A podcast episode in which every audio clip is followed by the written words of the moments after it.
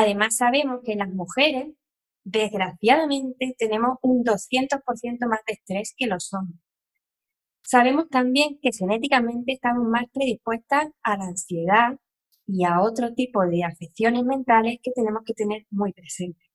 Y sabemos también que tenemos lo que ahora se está dando más a conocer, que es esta carga mental.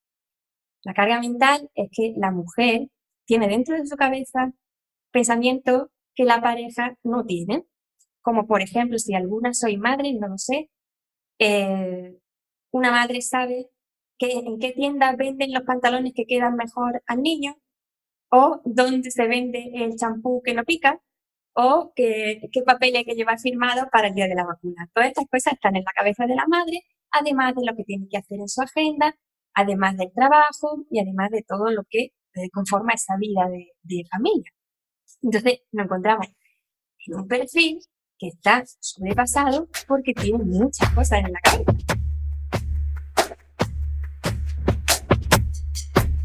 Eh, los perfiles que más han llegado a mí eh, son aquellas de mujeres que son altamente sensibles, eh, lo que se conoce como sensibilidad de procesamiento sensorial, y las mujeres que son altamente capaces, que son muy inteligentes. Estas mujeres no saben ni siquiera que son inteligentes, porque en España, por ejemplo, solo un 90% de los niños está identificado como niños de altas capacidades. Se ha pensado siempre que alta capacidad es solo el niño superdotado y no tiene nada que ver. Entonces son mujeres que no saben la capacidad que tienen. Y te está llegando a ti una mujer que te está pidiendo ayuda, que es muy inteligente y aún así no sabe gobernar todo lo que le está pasando en su vida. Como esto de la alta sensibilidad y de las altas capacidades tiene un componente que es genético, es muy frecuente que estas mujeres recurran a mí porque tienen una circunstancia con su hijo, pero ellas mismas también son así, ellas mismas también son muy sensibles y están igualmente sobreestimuladas como su hijo. Y por un lado, es muy bueno porque se reconocen y pueden ayudar al niño, pueden decir, te entiendo, yo era así cuando era pequeña y entiendo lo que está pasando, pero por otro lado, están llevando una doble carga, están llevando toda esa emoción desbordante que tiene el niño y su propia emoción desbordante. O sea que eso es una bomba de relojería. Por contar un poco más sobre el perfil de alta sensibilidad, sin meterme mucho, sabemos que eh, acata a un 20% aproximado de la población mundial, tanto hombres como mujeres, y que científicamente responde a un cerebro que es más reactivo.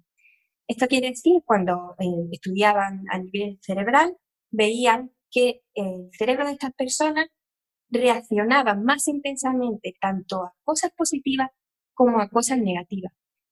Entonces vamos a tener una persona que en situaciones donde todo va bien, va a disfrutar intensamente. Pero cuando las cosas empiecen a torcerse en casa, y su orden ya no sea el que ella tenía y eh, ya no llegue a la hora como llegaba antes, todo va a ser un drama absoluto, porque está reaccionando más intensamente. Son personas que son muy sensibles a los ruidos fuertes, a las multitudes y que tienen un bajo umbral del dolor. Esto es prácticamente la maternidad, porque de repente te duele todo el cuerpo, el niño está llorando cada dos por tres y además te, encuentras que, tienes que ir a eventos que no te esperabas, como por ejemplo cumpleaños, estaciones de Navidad y tal, ¿no? Entonces de repente todo ese mundo te está englobando. Y además sabemos que son mujeres muy exigentes y muy perfeccionistas. Cuando estas mujeres tan exigentes y perfeccionistas ven esa agenda, que es un caos, y ellas que no se permiten llegar tarde a ningún sitio, de repente están llegando tarde porque los niños son imprevisibles, pues empiezan a culpabilizar. Entonces tiene una mujer que además se siente culpable por cómo la vida la está desbordando. O sea, no solo no lo puede manejar, sino que encima siente que es culpa suya. Además, una persona que no tiene facilidad para pedir ayuda. Son mujeres que son potenciales cuidadoras. Se les da muy bien que todo el mundo esté contento y a gusto. Por ejemplo, celebran una fiesta y son las mejores procurando que a nadie le falte bebida, que todo el mundo esté cómodo, sentando a fulano con mengano porque se llevan mejor. Están en todo. Están en todo y quieren que todo el mundo esté bien. Pero ¿y ellas?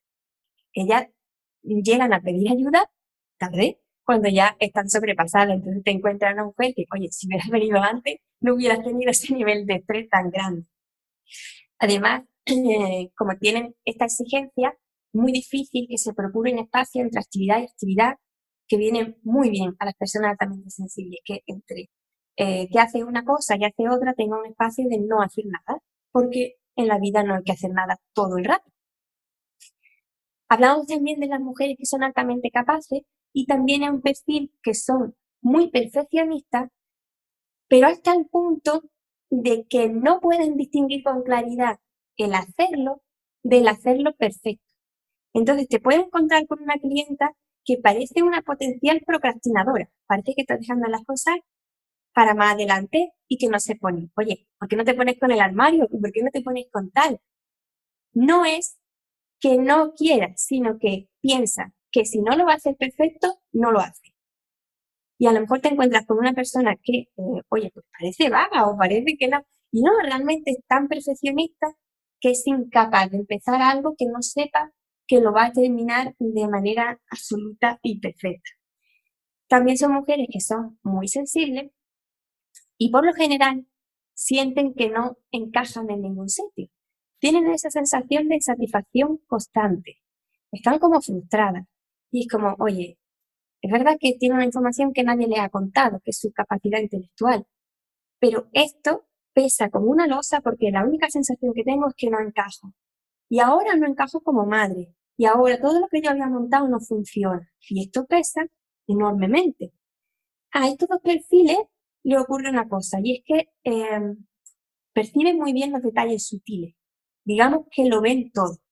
Y entonces van a la consulta del médico y ven ese cuadro que está torcido, y ven esa motita de polvo que hay debajo del mueble, y ven esa revista que tiene la página doblada. Todo esto son inputs que van entrando en el cerebro y se van acumulando, lo van sobreestimulando y están haciendo que esa mujer poco a poco, poco a poco se sobrepase. Se sobrepasa hasta que llega a llorar y entonces pide ayuda y es lo que decíamos, ya tenemos el, desastre. Hay algunos cursos que lo han hecho mujeres, eh, son cursos que yo tengo de maternidad y lo han hecho mujeres que no son madres porque pretenden ir como preparada antes de ser madre, no desbordarse eh, cuando llegue el momento. Y me preguntan, ¿esto es posible? Y digo, bueno, me parece fantástico, me parece ideal, porque digamos que tú te vas a preparar a todo lo que te va a venir y que igualmente te va a sobrepasar, porque siempre el sobrepase por muy preparada que estés.